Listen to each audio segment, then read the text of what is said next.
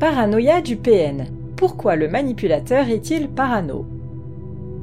Lorsque l'on connaît bien le personnage et ses agissements machiavéliques, la paranoïa du PN porte une dimension surréaliste.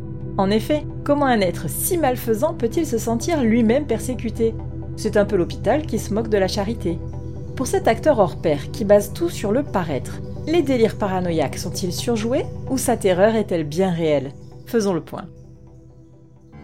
Cette réflexion est tirée d'un article du site internet www.pervers-narcissique.com, dirigé par Pascal Cauder, psychanalyste et psychologue clinicien, co-auteur de l'ouvrage de référence La manipulation affective dans le couple, faire face à un pervers narcissique.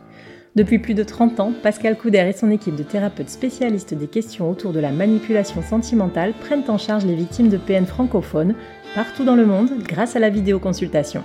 Rendez-vous sur pervers-narcissique.com pour accéder gratuitement à une multitude de ressources précieuses. Qu'est-ce que la paranoïa? La paranoïa porte dans son étymologie grecque la dimension d'irrationalité.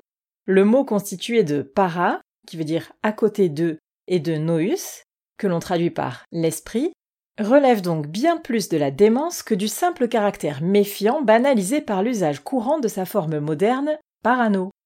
Mais le pervers narcissique est-il atteint d'un réel trouble mental? Entre paranoïaque pathologique et manipulateur sadique, quels sont les points de convergence et les différences majeures? Survenue de la tendance parano.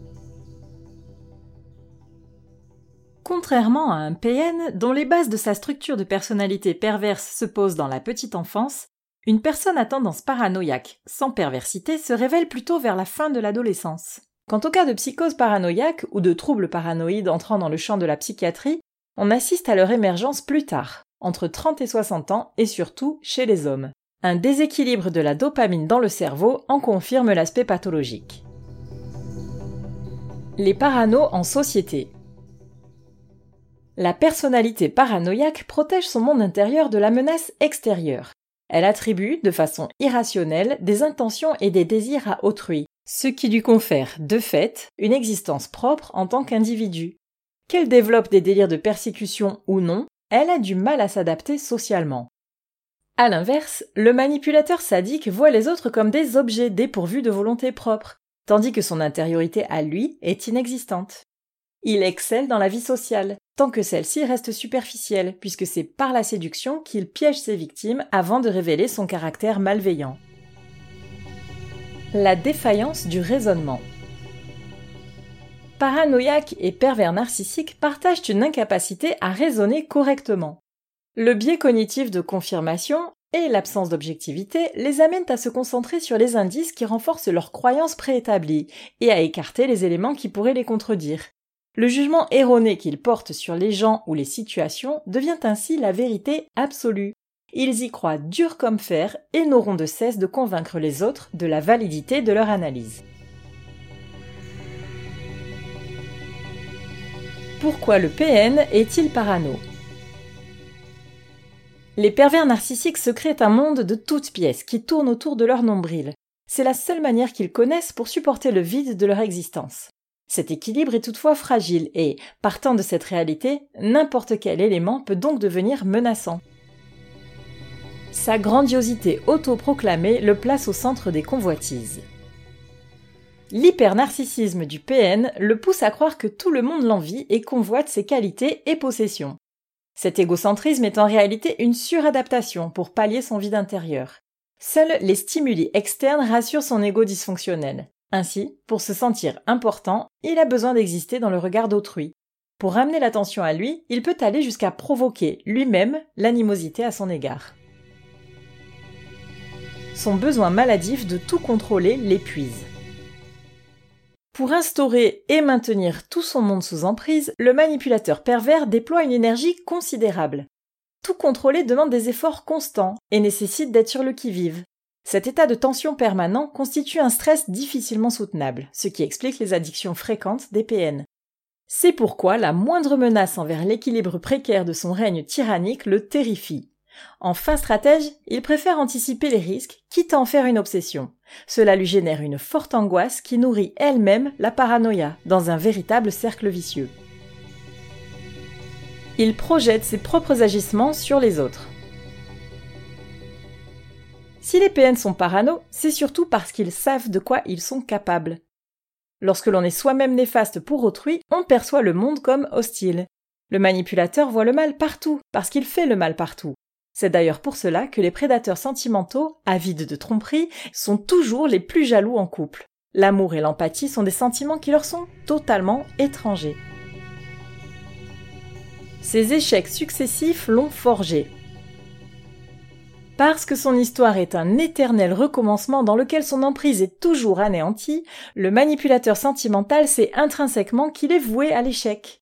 Qu'il parvienne à détruire sa proie ou que celle-ci lui échappe, il lui faudra forcément reprendre sa vie à zéro à chaque fois. Quelque part, sa peur des déconvenus n'est plus tellement de la paranoïa, c'est aussi l'expérience qui parle.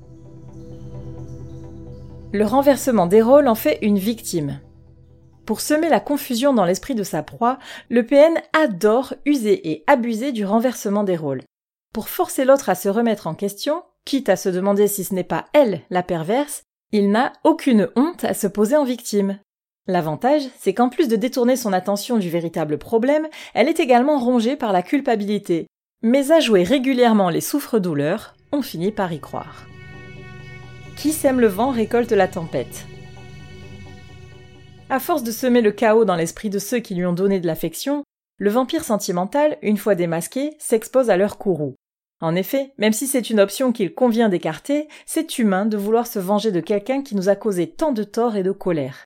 En s'attaquant aux autres, le PN provoque une guerre. Il peut donc s'attendre à une contre-attaque, qu'elle survienne rapidement, de nombreuses années plus tard, voire qu'elle soit menée par la génération suivante dans le cas d'un couple avec enfants. La paranoïa du PN est relativement facile à expliquer.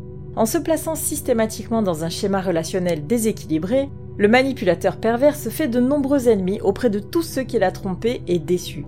De plus, laissant ses intentions malveillantes le guider, il a l'impression que tout le monde fonctionne comme lui. Enfin, voir le mal partout lui permet surtout de remettre en question la loyauté de ses victimes, qui doivent donc redoubler d'efforts pour lui donner satisfaction.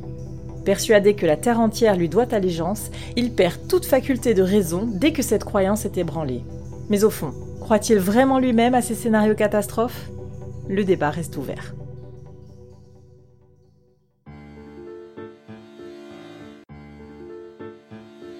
N'hésitez pas à vous faire accompagner par des thérapeutes spécialistes des questions de la perversité narcissique. Rendez-vous sur www.pervers-narcissique.com et trouvez-y de nombreux conseils sur comment gérer la séparation, comment gérer l'après, la reconstruction et vous pourrez également rentrer en contact avec un membre de l'équipe. Ne restez pas seul. Merci d'avoir écouté ce podcast. Rendez-vous très prochainement pour un nouvel épisode. N'hésitez pas à vous abonner pour ne rien manquer des prochaines publications. À très bientôt.